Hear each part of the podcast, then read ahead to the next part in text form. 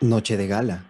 ¿Qué tal? Bienvenidos todos a Doctor Cast, este episodio que claramente y como pueden darse cuenta está en condiciones muy diferentes a las que están acostumbrados, ¿no?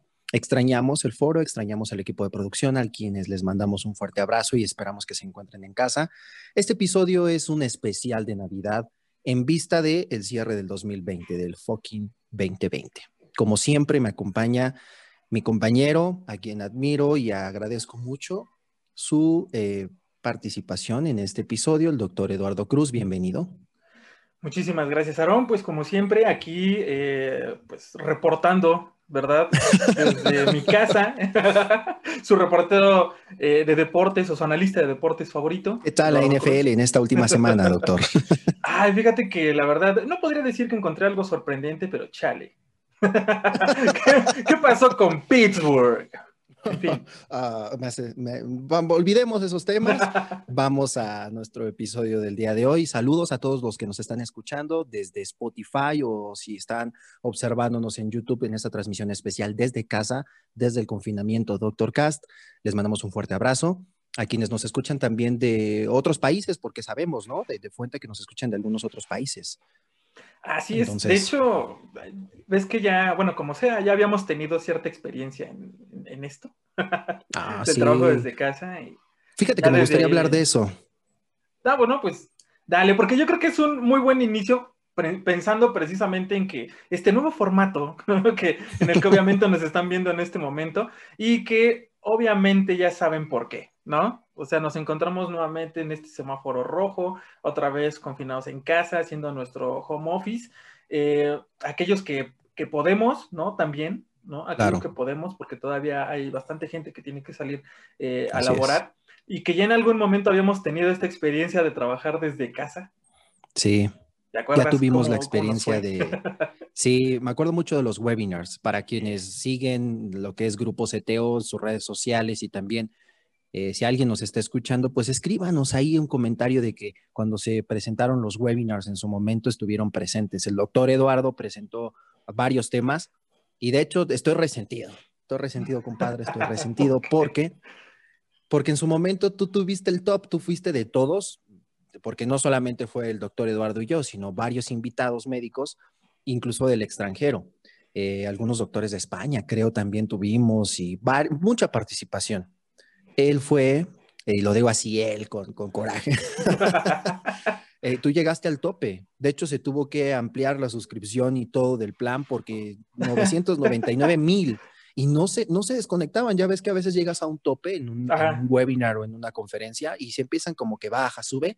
Constante, constante, maldita sea. O sea, 999 mil y no, no descendía la gente. Pero a todo esto yo tengo una pregunta y a razón del trabajar en casa a esas mil personas, declaraciones fuertes tal vez sean, ¿les diste un webinar con pantalones o solamente de aquí para arriba como hoy elegantemente nos vemos? Mira, no podría yo confirmar o negar la información. Pareces político. Hay lo que vieron, o sea, lo que vieron es lo que había. lo importante es la explicación. Solo debo decir que estamos trabajando en casa y pues que a veces nos damos ciertas comodidades que no nos podemos dar en la oficina. Solo diré eso. en pro de la comodidad desde el trabajo en casa, que es una de las cosas, ¿no? Que vivimos. Quienes tomaban clase o les tocaba dar clase o estaban en juntas o en videoconferencias, yo podría asegurar que más del 90, 85, 90% andaba en, short o en pijama. Es, que es inevitable. Yo no. Yo hoy estoy de traje completo. No me levanto porque tengo unos cables aquí y podría como la chimenea, qué tal si me quemo, pero yo estoy de traje completo. No, bueno, y yo aquí tengo mi arbolito en la orilla cuidándolo tanto que si se me cae, ahorita entra mi mujer y probablemente no haya más Doctor Cast. no, entonces, este, mejor no hay que movernos ni demostrar que en efecto estamos eh, con, pantalón y debidamente de gala, ¿no? Porque es una noche especial. Pero bueno, esa es una de las cosas que se vivieron en el trabajo en casa. Eh, otra cosa es lo del fierro viejo. Aquí en México, para que nos escuchen en otro país, por ejemplo, es clásico esto. Esto es, esto es clasiquísimo. Voy a poner el audio, ¿eh? Vas, vas, vas.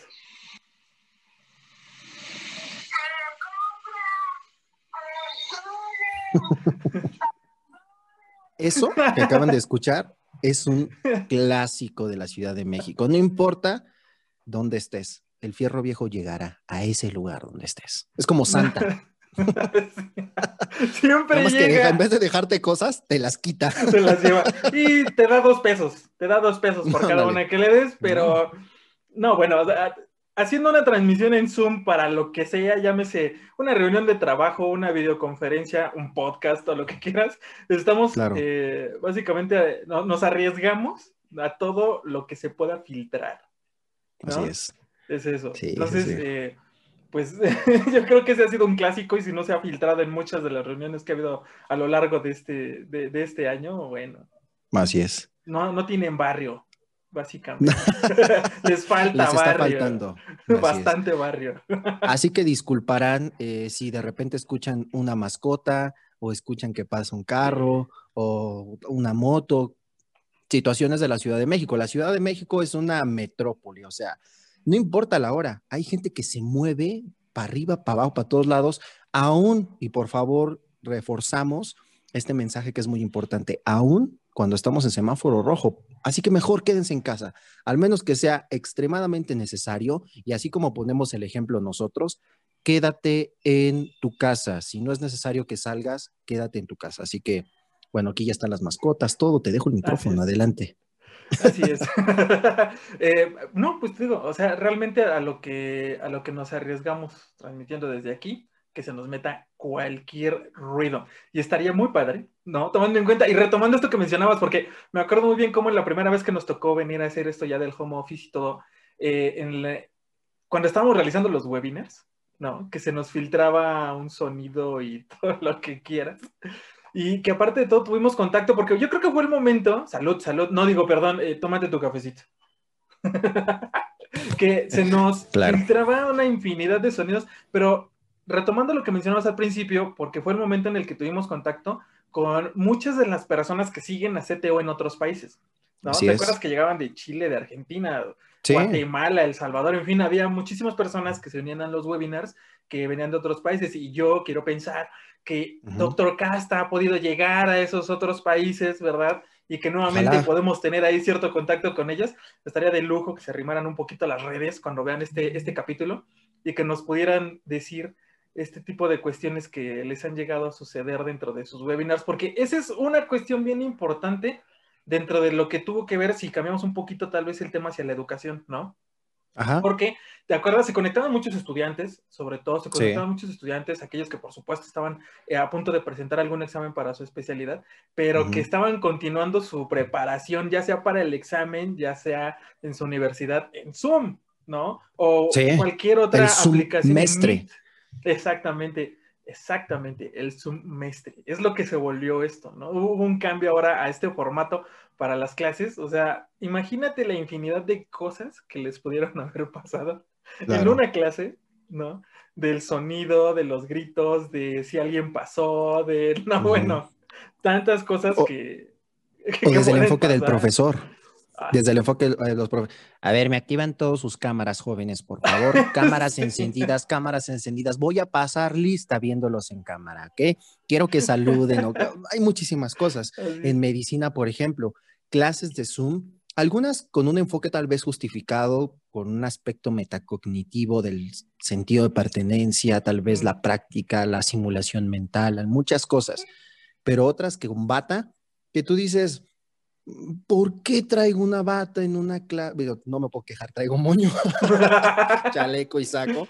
Pero esto es por la Navidad, esto es por la elegancia. Esto es este por una, exactamente haciendo más que nada honor por nuestro invitado ¿no? por aquí con mi salúdame salúdame a través del arbolito de Navidad ahí, te paso ahí te paso 500 pesos por supuesto. Pero esto es otra cosa pero alumnos con bata no y hay, hay, muchas historias, seguramente lo vivieron y así como lo decíamos del fierro viejo, a lo mejor extra clase, también hay muchas cosas en sus países. Yo también, igual que tú, espero que este proyecto, Doctor Cast, haya llegado o haya cruzado la frontera. Y de verdad que no lo escriban si nos están escuchando y si les gusta este contenido. La intención, como siempre, es poder relajarnos un poco del arduo estudio que se está llevando a cabo en pro o en vista de ingresar una especialidad o simplemente por tu propia carrera, un examen, evaluación, fin de semestre, lo que sea.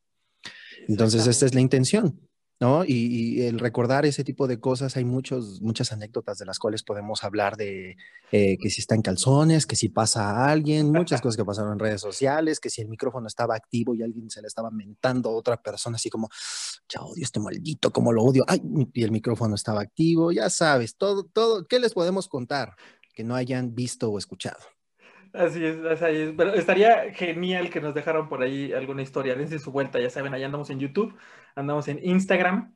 Y bueno, pues después de esta breve introducción, ¿no? Que ha sido eh, para que vean u observen también eh, el, hecho de que nos hemos tenido que adaptar, ¿no? A estas nuevas condiciones que estamos viviendo en la Ciudad de México o que se están repitiendo, de hecho, en la Ciudad de México, pues eh, presentando el podcast ahora desde, desde casa, pero falta todavía que hablemos de algunas cuestiones importantes o de lo que va a ir en general el, episodio.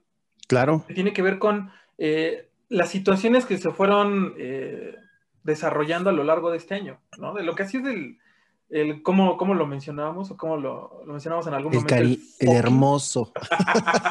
Tú el hermoso, yo el fucking, o sea, el fucking 2020. Es que te quise censurar, pero yo también pienso lo mismo. Maldito. Este, por allá en, producción ahí le ponen el tip, ¿no? No, no lo va a hacer. los, delfines, los delfines. en el primer episodio no me pusieron este, No, no, no, estuvo perfecto, eso me gusta, la libertad de expresión. Y quiero confesar, aprovechando esto, que para mí es un gran esfuerzo no maldecir. Soy una persona que maldice mucho. Eh, le doy los buenos días a mis vecinos. Bueno, no lo voy a decir, me estoy controlando. pero me está costando trabajo y estoy haciendo un gran esfuerzo. Así que por favor, valoren mi esfuerzo porque soy alguien que dice muchas maldiciones. No, bueno, ya somos dos. Yo creo que tenemos por ahí algunas cuestiones, pero sí, sí, sí me abstengo. Me abstengo un poquito. ¿no? Pero bueno, ¿de qué vamos? Podemos recurrir a otros idiomas y disfrazarlo como el fucking 2020. super disfrazado. Lo disfrazaste mucho, ¿eh? Exactamente. ¿Qué te digo? se me da, se me da. Eh, pero ¿De retomando esta parte de lo que ha sido sobre todo por este desarrollo de, la pandemia que nos tiene hasta el momento en la situación en la, que, en la que estamos, ¿no? ¿Cómo es que se ha desarrollado a lo largo de este año esta parte de la pandemia? Creo que es importante retomarlo por, eh, en, el sentido más que nada de todo aquello que actualmente, ¿cómo, ¿cómo ejemplificarlo? Se ha vuelto una forma de o más bien ha tomado un espacio importante dentro de nuestras vidas. Cuestiones a las que me refiero como la siguiente. Eh, la parte de los hábitos higiénicos, ¿no? De limpieza. Sí. Cuestiones de, desde que empezó esto, eh, bueno, que si habláramos de febrero, de marzo, que fue cuando aquí en México realmente comenzaron las cosas eh, que tienen que ver directamente ya con, con el coronavirus, con la COVID-19.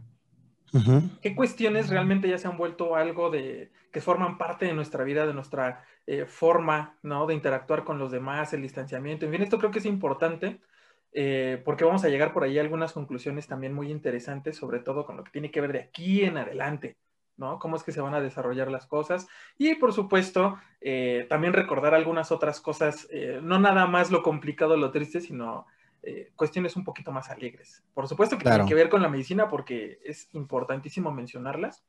Y bueno, pues yo creo que va a ser un, episodio bastante interesante. Y claro, y me gusta como lo, como lo presentas. Hablemos de cómo fue que cambió nuestro estilo de vida, desde el aspecto higiénico, prevención, nuestra manera de relacionarnos, hasta datos y situaciones importantes durante el año. Me parece fantástico, así lo podemos ir abordando. Entonces, si quieres, comenzamos con cómo fue que cambió nuestro estilo de vida. Bueno, pues vamos a comenzar con los datos relevantes, pero todo tiene un inicio.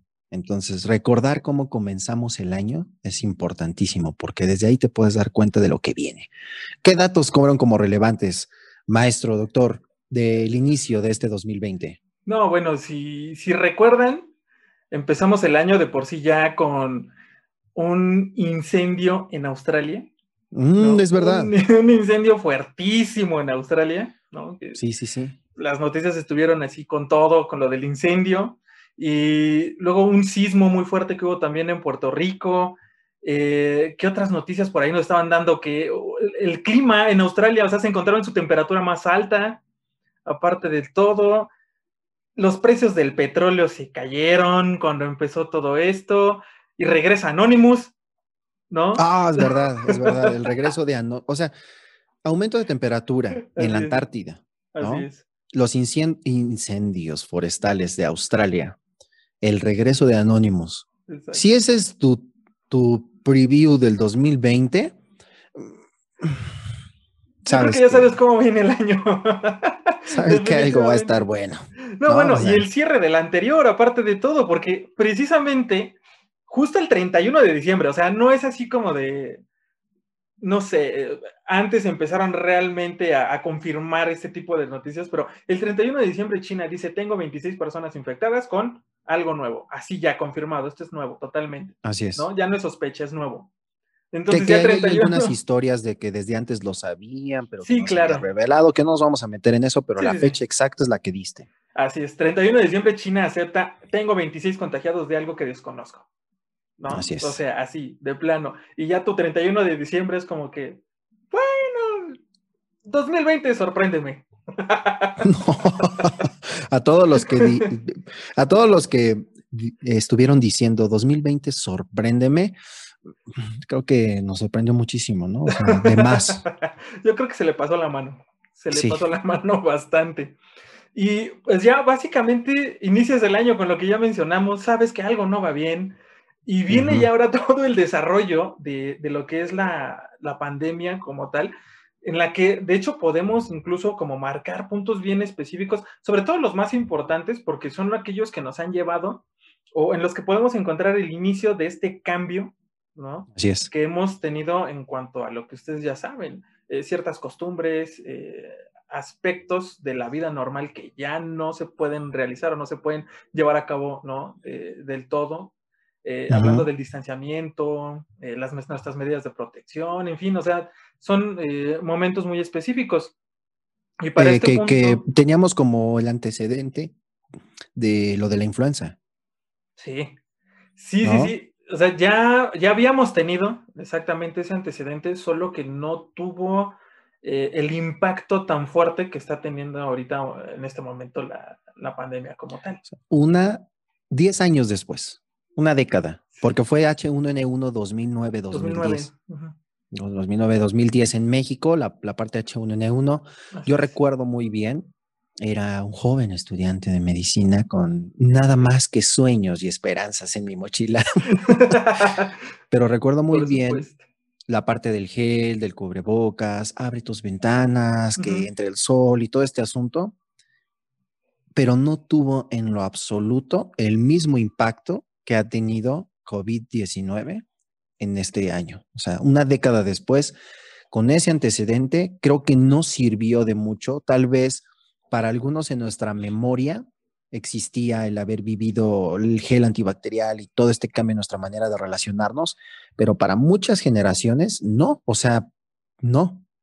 No, definitivamente. Y es que aparte, como te mencionaba hace rato, por, digamos, las circunstancias o las características que sean, ya sea de transmisión o, en fin, como lo veas, no tuvo un impacto tan fuerte, no se extendió, no llegamos a tomar las medidas como, ¿cómo decirlo?, como tan importantes que actualmente tenemos, o sea, estamos transmitiendo desde nuestras casas, ¿no? En este momento. Entonces, o sea, esto. Eh, exactamente, entonces sí hay una diferencia muy marcada, sí está el antecedente y ahora viene como que el recordar todas estas medidas de protección y, no sé, sanidad y todo esto que llegamos a tener en, algún momento en ese tiempo, ¿no? En por ahí del 2009. Entonces, sí son eh, momentos muy marcados porque a partir de ahí, todavía en esos momentos teníamos marcado, o tal vez teníamos un poquito en, la mente el hecho de, ah, va a durar un rato, ¿no? Tal vez no se extienda demasiado.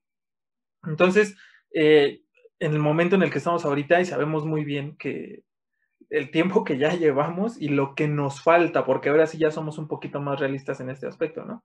Lo que nos falta y tal vez algunas cosas que probablemente ya no sean iguales, que también es ahí como que algo que, que no podemos dejar pasar.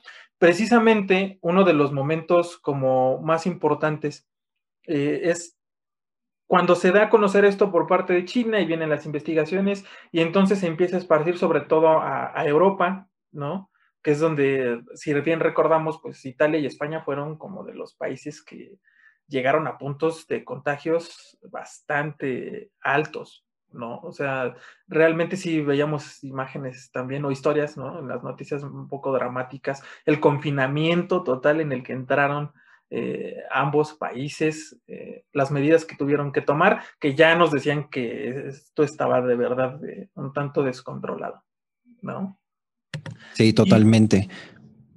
Lo recuerdo muy bien la parte de Italia, ¿no? Que fue uno de los primeros países en Europa que empezaron a, reportar casos, que entró en alerta roja, que aprendimos mucho de su sistema de salud, de su abordaje, porque pues un país de primer mundo, me acuerdo muy bien que platicábamos en algún momento y con algunos conocidos, cómo Italia empezaba a hacer pues algunos reportes, reportes de caso, publicaciones o notas de editor eh, con relación al manejo ventilatorio de los pacientes que presentaban la COVID-19 haciendo alusión al uso del ECMO, a esta terapia del ECMO, que aquí en México, pues muchos sí conocen claramente, pero que muchos decían ECMO. Por primera vez en mi vida y ya siendo residente, escucho la palabra ECMO. ¿Qué es un ECMO? ¿Qué es el ECMO? Y obviamente, pues es de esa dimensión que sí en México existen claramente, pero pues es casi del sector privado, el, el empleo de un ECMO. De esa dimensión es lo, ¿cómo decirlo de alguna manera? Pues lo inequitativo ¿no? Que puede llegar a ser cómo se vive una situación de pandemia en un país que en otro. Y tenían ventiladores a tope y terapias intensivas a tope. Y aquí en México, pues nos empezamos a dar cuenta de situaciones que ya se venían acarreando tiempo atrás.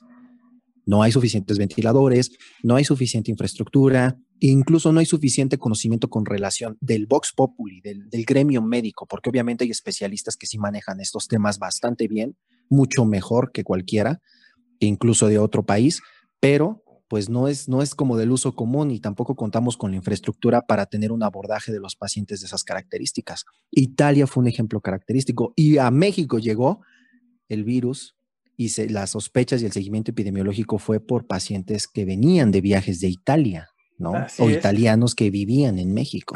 Precisamente el 27 de febrero aquí en México es donde se reporta el primer caso de contagio de coronavirus de un paciente proveniente de Italia, precisamente, un, italiano de hecho, que llega a México y da positivo para, para COVID y es el primer caso que se reporta. Ya para el siguiente día, el 28 de febrero, ya teníamos dos casos, ya era paciente italiano, ya era un paciente mexicano, entonces sí habíamos tenido nuestro caso importado, ¿no? Luego ya habíamos tenido nuestro eh, contagio por contacto precisamente con, con, este paciente y a partir de ahí ya aquí eh, en México comienzan como tal los contagios locales, ¿no? O sea, la enfermedad ya empieza a ver ahora sí estos eh, reportes de contagios locales y comienza a aumentar la cantidad de, de pacientes contagiados. Tan es así que precisamente entre febrero, porque empezamos aquí en México el 27 de febrero, ya a nivel mundial, en Europa ya estaba fuertísimo el asunto, ¿no? Justo como lo estás eh, comentando. Y justamente el 11 de marzo, la OMS como tal eh, hace la, declaración de la pandemia. El Día para recordar, 11 de marzo. Que mucha gente en su momento era, ah, ah, la OMS declaró una pandemia. Eh, X. Y los que hemos estudiado un poco y sabemos, y sobre todo los que estudian las carreras de, ah, de las ciencias de la salud, decían, oh, fuck, una pandemia, una pandemia declarada. O sea, tal vez yo en mi memoria, de hecho voy a ser honesto, así que yo haya recordado, ah, yo recuerdo cuando se declaró la pandemia, en mi memoria no está un recuerdo de escuchar a las autoridades de la OMS decir, se declara una pandemia. Y cuando estudias un poco los microorganismos y cuando sabes el comportamiento elegante que llegan a tener los virus y cómo mutan y que ya hablaremos tal vez al final del episodio sobre esta mutación y cepas nuevas, te da miedo, o sea, te preocupa. Dices, esto no va a estar tan sencillo. En su momento me decían, bueno, ¿cuándo crees que salgamos o recuperemos la famosa normalidad? Me decían mucho. Oyeron, ¿cuándo familiares, amigos? ¿Para cuándo tú crees que ya recuperemos la normalidad?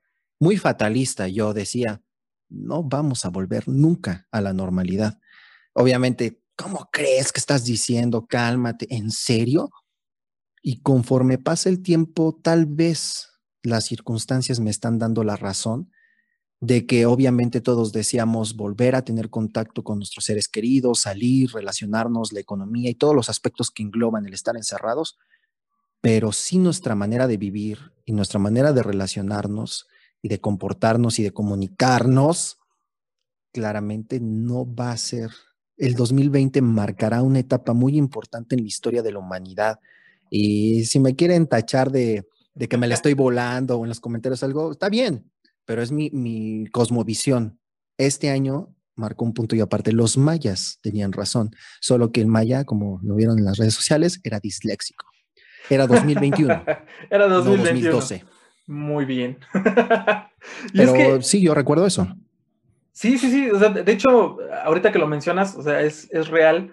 Éramos estudiantitos todavía y no tengo en mi memoria declaraciones de, de ese tipo. O sea, es cierto, muchas cuestiones que actualmente ya hemos implementado que a las que no llegamos en ese momento. Y dentro de este avance, precisamente de lo que es el desarrollo de esta, de, de esta enfermedad, vienen cuestiones importantes porque son aquellas que nos van o que como tal nos meten en un punto en el que sabemos que muchas cuestiones no van a ser lo mismo de aquí en adelante. Y lo podemos observar en cambios muy pequeños. Y esta, fíjate, es una bien eh, importante porque, te digo, el, el 11 de marzo de entrada, como ya habíamos comentado, la OMS dice o declara que esto es una pandemia.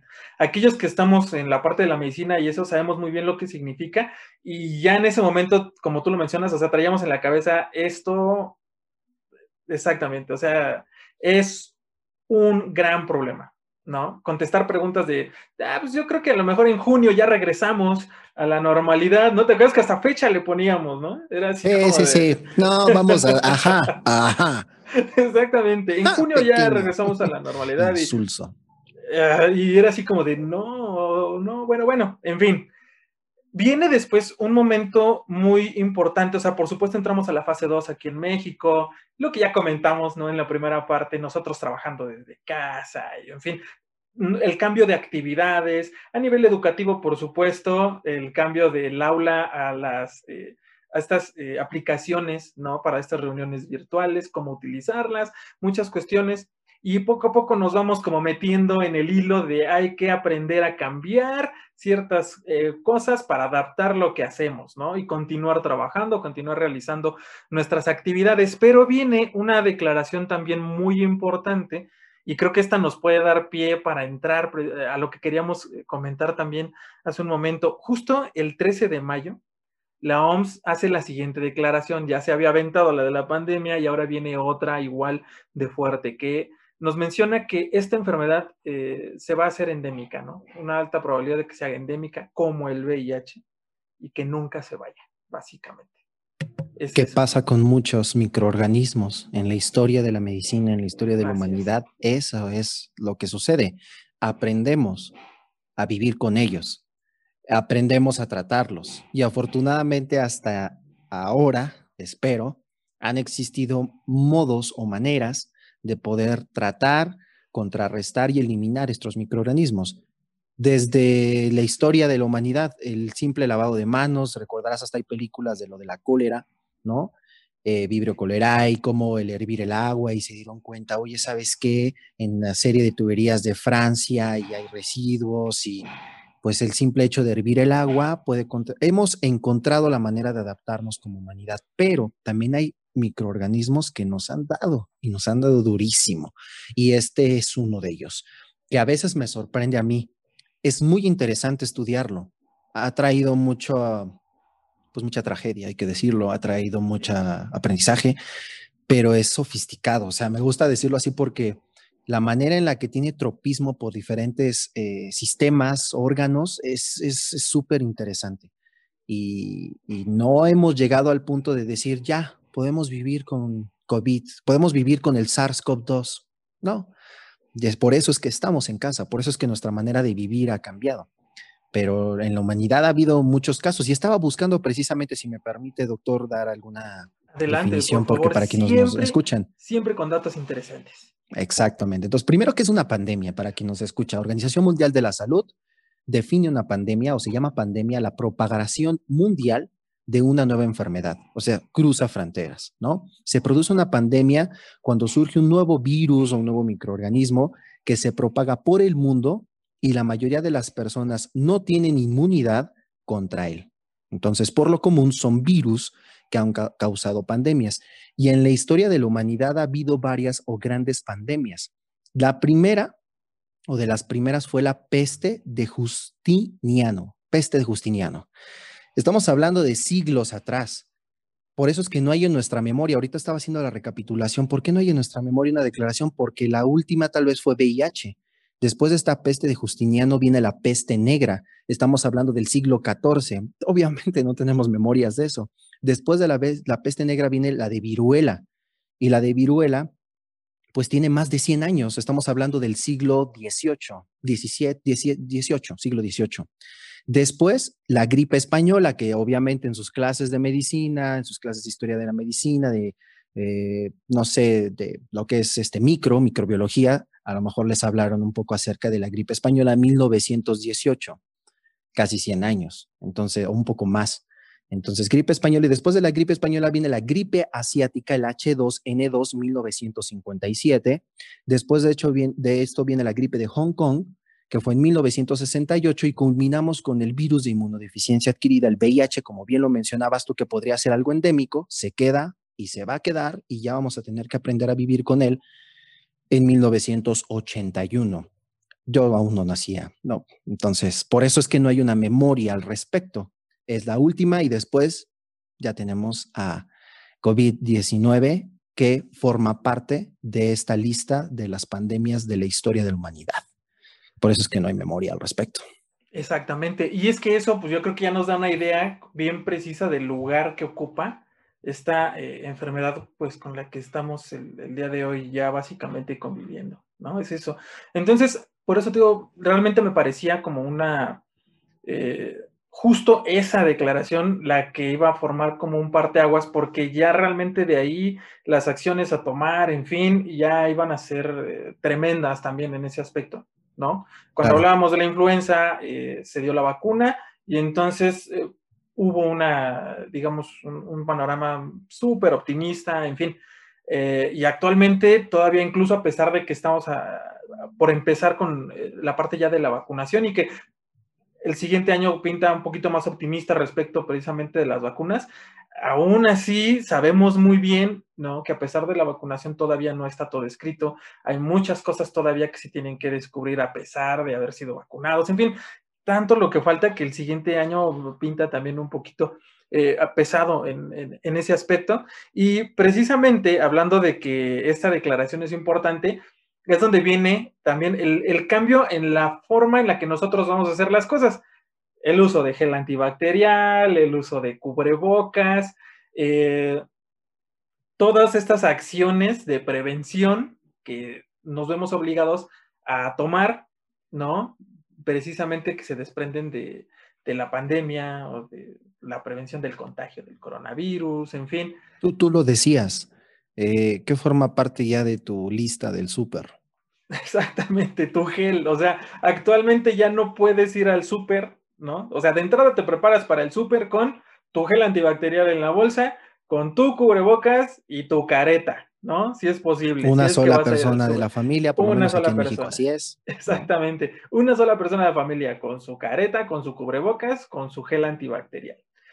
y tu lista del súper ahora ya incluye tu gel antibacterial, ya incluye eh, que si cómo andas de cubrebocas, vamos a conseguir unos cubrebocas más. En fin, ya está en el presupuesto de las familias, o tiene que estar.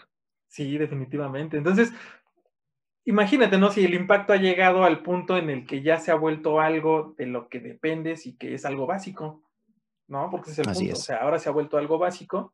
Hasta ahí han llegado realmente eh, los cambios a los que nos hemos visto obligados, producto precisamente de la, de la pandemia y de la que tiene que ver con la prevención del contagio. Completamente. Del cubrebocas también, o sea, chequen su galería de fotos, ¿no? O tienen screenshots de Zoom ¿no? De conferencias por Zoom, todos así, eh, en el Zoom, porque terminó el semestre, porque la clase, porque festejaron a alguien, que espero que tengan la prudencia de hacerlo así, no ir a ver a la gente. Pero también hubo un momento, como tú lo mencionabas al principio de año, primer trimestre, vámonos a cuarentena, semáforo rojo, después que pasamos a semáforo naranja y que ahí nos mantuvimos, fase 1, fase 2, fase 3, no querían que cambiara rojo, ya son cuestiones independientes, pero hubo un momento en el que sí logramos volver a salir un poco, ¿no? Con las medidas que tú mencionabas, entonces que vas al súper, que vas esto, chequen su galería, la galería de su teléfono. Estoy seguro que tienen fotos con cubrebocas y que esto no se veía desde hace muchísimos, pero muchísimos años, o sea, fotografías de gente, amigos, ustedes, con distancia, espero así sea, maldición, y con cubrebocas. Es algo que, que realmente, o sea, es un parteaguas, marca muchísimo. Estoy viendo fotografías de las, las pandemias históricas que te mencionaba, ve, o sea, este es el tipo de situaciones. Exacto. Y así seguro tú tienes una foto, estoy seguro, con tus amigos o con algún familiar o que tuvieron que ir a dejarle víveres a alguien y con cubrebocas. Esto quedará marcado, seguramente, y espero que sobrevivamos.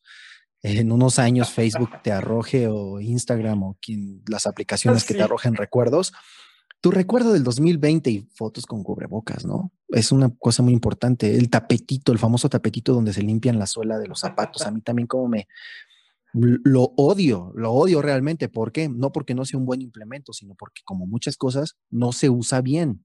O está completamente seco, o sea, súper seco. O sea, aparece ahí. o, o de plano nada más le pasan y ya.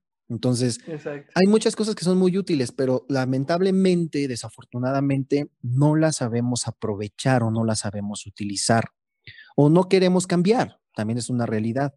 Modificar los hábitos de una sociedad es difícil. Si modificar los hábitos en una persona es complicado, imagínate ahora decirle a toda una comunidad, a toda una sociedad, a todo un país, no, eso que hacías ya no, ahora lo vas a hacer así. Depende de muchos factores. Es complejo, pero invariablemente nuestra manera de vivir y de relacionarnos cambió. Y yo sigo insistiendo, ya cambió para siempre. Sí, sí, sí, sí. Esto definitivamente es, eh, es para siempre. Ya son hábitos que vamos a adquirir y con, lo que, con los que nos vamos a quedar, de hecho. Y bueno, pues esto ha sido como un recuento de esta parte importante, al menos de lo que tiene que ver con el desarrollo de la pandemia, tanto a nivel mundial como aquí en México.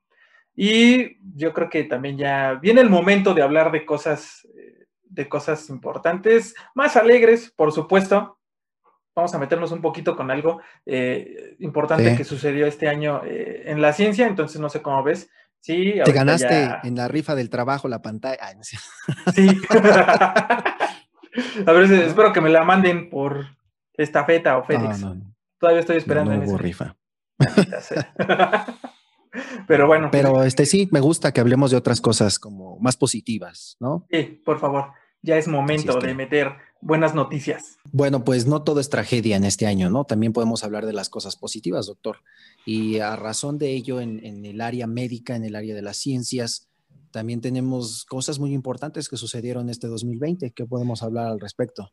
Así es. Eh, de hecho, el premio Nobel, el premio Nobel de Medicina de este año el premio Nobel de Medicina de este año, que básicamente está siendo entregado bastantísimos años después, ¿no? Sí. A tres médicos que, bueno, cuyo trabajo realmente significó algo muy, muy importante a nivel mundial, por supuesto. Así es. Eh, tres médicos eh, que en diferentes tiempos, por así decirlo, ¿no? Más bien hubo un lapso de años por ahí, eh, entre que cada, cada suceso, básicamente, pero los tres influyeron para que se llegara a una sola, una sola cosa. El primero de ellos, de hecho, Harry J. Alder. Así es, el, primero de estos tres cazadores del virus de la hepatitis C, que desde los años 60 iniciaron con sus observaciones.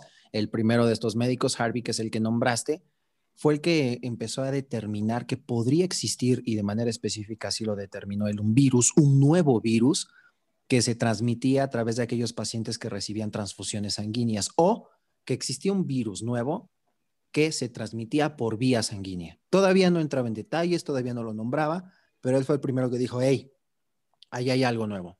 Y justamente va en este tenor, ¿no? De estos cazadores.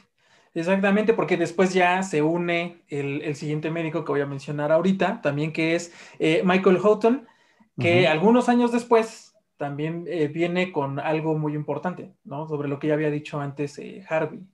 Si podemos sintetizarlo en algo, una sola frase, él nombró el virus. Él nombró como virus de hepatitis C. Recordemos que pues ya se había estudiado y se conocían otros virus de la hepatitis y este fue un agregado, o sea, fue el C, el tipo C. ¿no? Exactamente, entonces sí, coincide en esa parte y como tal lo nombra como el virus de la hepatitis C. Y ya posteriormente, ya pasando toda esta parte, desde que se genera así, por supuesto, esta teoría y, en fin, el tercer médico, ¿no? De, de, este, de este equipo de los cazadores que mencionas, Charles M. Rice, ¿no? Así es. Que dentro de la investigación uno lo identifica o identifica algo raro. El otro lo como caracteriza, lo nombra. Y el tercero comprueba que en efecto este virus es el que ocasiona la enfermedad. Siguiendo estas tres fases del proceso de investigación, estos tres médicos que ya se nombraron son los que se determinan como cazadores del virus de la hepatitis C y a quienes se les otorga desde los años 60 y ahora 2020 el Premio Nobel de Medicina. Exactamente, básicamente más bien casi 60 años Sí, casi el Después de que inicia todo, ¿no? De que después de que inicia con esto Harvey J. Alder. Y bueno, por una parte, ese es uno como de, estas noticias importantes y agradables que siempre es bueno eh, recibir. Y luego viene la otra. Ahora nos vamos del lado de las mujeres, que también tienen ahí un logro importantísimo para la ciencia en general, para la ciencia médica. Y en este punto ya nos vamos con el premio Nobel de Química. Así es, a, las famosas editoras del ADN. Exactamente. Y es que su descubrimiento pues tiene implicaciones enormes. Ahí estamos hablando de, dos doctoras precisamente que son Emanuel Carpentier y Jennifer Doudna. Así es, una estadounidense, una francesa, las, como decía, las famosas editoras del ADN, desde hace un par de años, tal vez un año antes de esta, del 2020, yo había escuchado a muchos colegas, compañeros que están haciendo investigación o posgrados que están muy, muy interesados en estas tijeras moleculares, en estas tijeras de edición genética, que se le conoce como el CIRPS-Cap9 o Cas9, y que pues obviamente tienen una implicación muy importante a nivel de la investigación biomédica. ¿Por qué? Porque gracias al desarrollo de estas, pues así se han nombrado incluso tijeras moleculares de edición genética, se puede cortar editar, fragmentar, como si fuese un video, la secuencia de ADN y de manera específica, gracias a este descubrimiento, que es muy, pero de verdad muy importante, tal vez hoy no vemos la implicación que tiene, pero en unos años espero y de manera positiva lo veamos, podría que gracias a este descubrimiento y estas tijeras se puedan tratar enfermedades congénitas. Y no solo eso, también el cáncer. Es un parteaguas fundamental y la investigación sigue y seguirá. Y que justamente estas dos doctoras es la primera dupla o es la primera vez que un premio Nobel de Química se comparte solo entre dos mujeres, que es algo muy importante también como lo mencionabas. O sea, noticias muy positivas. No me atrevería a decir yo un gran avance para las mujeres, ¿no? Porque de hecho en las ciencias y en las ciencias de la salud, ellas son las verdaderas protagonistas. Es un gran avance para la ciencia mundial y para la química. Entonces ahí está otra noticia. Exactamente, entonces pues como siempre, grato eh, recibir ese tipo de noticias por la importancia que tienen, ¿no? Y las repercusiones eh, son enormes. Entonces, eh, pues ahora sí que... Enhorabuena. Felicidades y enhorabuena, exactamente. Se unen a las 22 mujeres, o más bien, se suman 22 premios Nobel este, en las ciencias. Y en medicina, este no es en medicina, es en química, pero en, medicina van 12. En química son poquitos, ¿no? Son como siete. Son siete. Con ellas dos ya son siete en química, siete mujeres. Y en general 22 para las ciencias, porque además recordamos también en el premio Nobel está literatura, premio Nobel de la paz, economía, etcétera. Entonces, Así es. Entonces, pues ya, bueno, una, una, noticia de verdad muy, muy importante por lo que significa. Y precisamente ahora hablando de, de, de este aspecto que, que está por completo encaminado a la ciencia, eh, viene otra cuestión importante que pone a la ciencia como protagonista también, al menos en este momento de nuestro episodio, ¿no? Y que en general le ocupa, porque estos tiempos que hemos estado viviendo desde que comenzó la pandemia, en fin, con todas las noticias que salen todos los días, y los principales protagonistas en este momento son eh, todos aquellos que se dedican a la ciencia, investigadores que están ¿no? continuamente eh, publicando descubrimientos y todo lo que ha salido acerca del coronavirus, aquellos investigadores que están dedicados a la parte de las vacunas, ¿no? que es también una parte esencial de esto que se está desarrollando, y aparte de todo el personal de salud, médicos, enfermeros, enfermeras, en fin, todos aquellos que laboran dentro de un hospital para estar ahí literalmente, ¿no? En el campo de, batalla enfrentándose a todas las personas que, eh, pues lamentablemente se han infectado y que se han complicado muchísimo. Entonces, eh, pues creo que es un, buen momento para, hacer un homenaje, ¿no? No sé qué te parece, para hacer un, homenaje a todas aquellas personas eh, que se están o que están dedicando todos sus esfuerzos para algo, todo lo que ha tenido que ver con la pandemia, en especial de parte del grupo CTO, de parte del doctor Aaron un, un homenaje y un agradecimiento también a todos aquellos dentro del personal de salud que lamentablemente también han perdido la vida a causa de una infección, ¿no? Eh, realizando sus, labores de todos los días por la importancia que, que tienen y que sabemos que en estos momentos, cuando estamos nuevamente en un semáforo rojo, pues quiere decir que se les está exigiendo todavía muchísimo más de lo que ya han dado, ¿no? ¿Cómo ves? Así es. para ellos, y creo que lo dices muy bien, este, es el, el personal médico.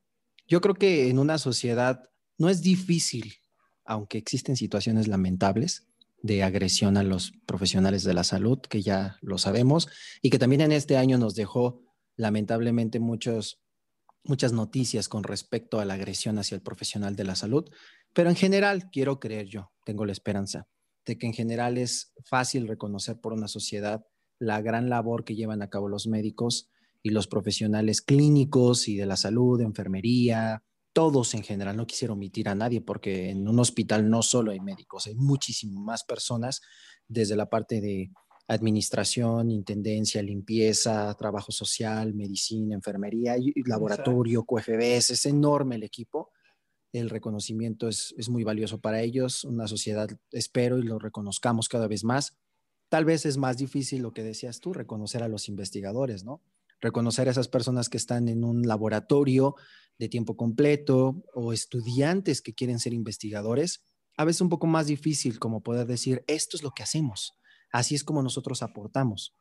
Porque creemos que tal vez solamente países primermundistas o los grandes investigadores de cierta universidad o de cierto centro de primer mundo son los que realmente aportan al conocimiento, cuando en realidad es que es muy, muy importante, ya lo decías tú, que una sociedad tenga investigadores. Entonces es fundamental que existan investigadores en un país, que exista educación de calidad, que existan médicos y profesionales de la salud retomando a los profesionales de la salud, pues sí ha sido lamentable.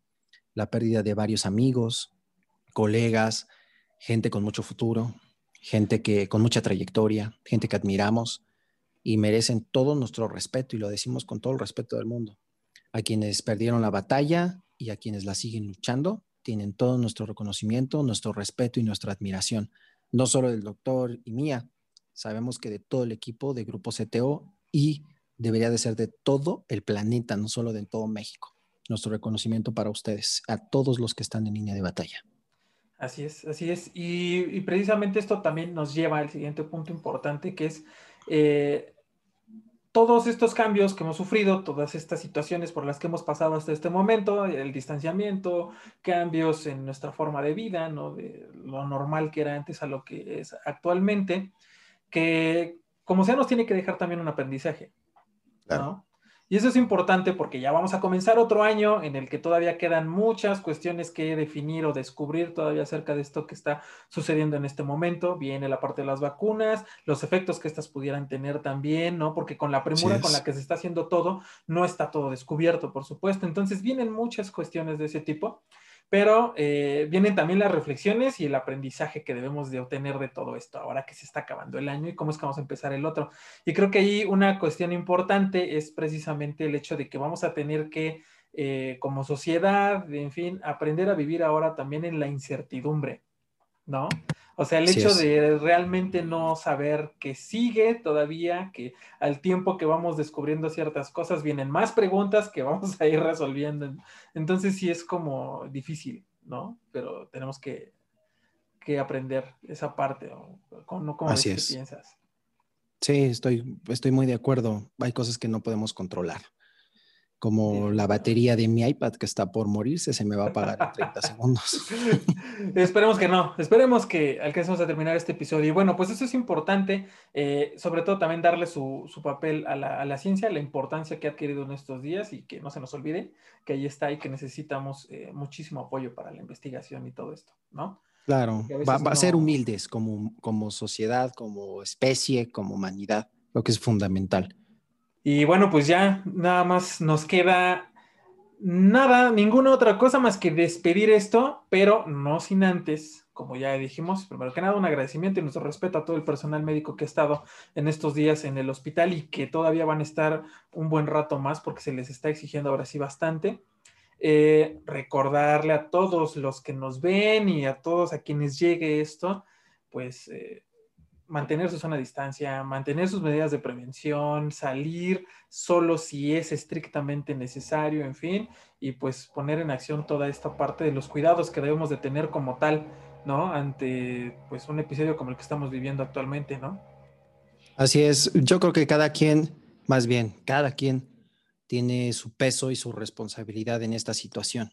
Parece un déjà vu, parece que nunca vamos a salir de esto, pero en nosotros, y de verdad, hay un proverbio de esos chinos, famosos proverbios, que dice que un hombre quería cambiar el mundo y no lo logró y en el hecho de su muerte se dio cuenta que si hubiera comenzado por cambiar él mismo y con su ejemplo tal vez eh, contagiado a su familia y su familia a su comunidad y su comunidad a su sociedad, tal vez podría haber cambiado el mundo. Entonces recae en cada uno de nosotros esa responsabilidad. También yo creo que vale la pena mandarles un fuerte abrazo, un agradecimiento por la confianza que han brindado en este proyecto a todo el equipo de Grupo CTO, directores, administrativos, equipo audiovisual, todo, porque créanlo, hay un gran equipo detrás de todo esto, eh, no solo de este podcast, sino de todo lo que es Grupo CTO. Entonces, un fuerte abrazo a todas las sedes de México, pero también al extranjero y agradecer la confianza que depositan, esperando que pasen una excelente y dentro de lo que cabe, velada eh, de víspera navideña. Y pues bueno, creo que con esto podemos concluir este episodio. No sé, doctor, si quiere agregar algo más, complementar con alguna información, algo. No, no, en absoluto. Pues lo mismo. Eh, un abrazo y una felicitación a, todos quienes nos apoyan aquí en, Grupo CTO, como ya los mencionaste, también allá en España y por supuesto a todas las sedes en América Latina. Eh, un abrazo y pues bueno, que sea en la distancia, pero que lo pasen muy bien ahí en su, en su casita y pues desearles una muy bonita Navidad, un feliz año nuevo. Y también a todos los que nos escuchan, por favor, por supuesto. cuídense mucho desde en casa y sin hacer reuniones, que pasen una excelente Navidad. No me queda más que despedir este episodio recordándoles que Doctor Cast es una producción y completamente original por parte del grupo CTO. Es un programa que puede producir convulsiones tónico-clónicas generalizadas y puede también producir pesadillas a los pequeños en casa. ¿eh? Ya le agregué esta parte. Les recordamos que no tenemos ningún apego a ningún partido político, campaña publicitaria y si no hay nada más que agregar, feliz Navidad. Nos vemos en el 2021. Exactamente. Nos vemos.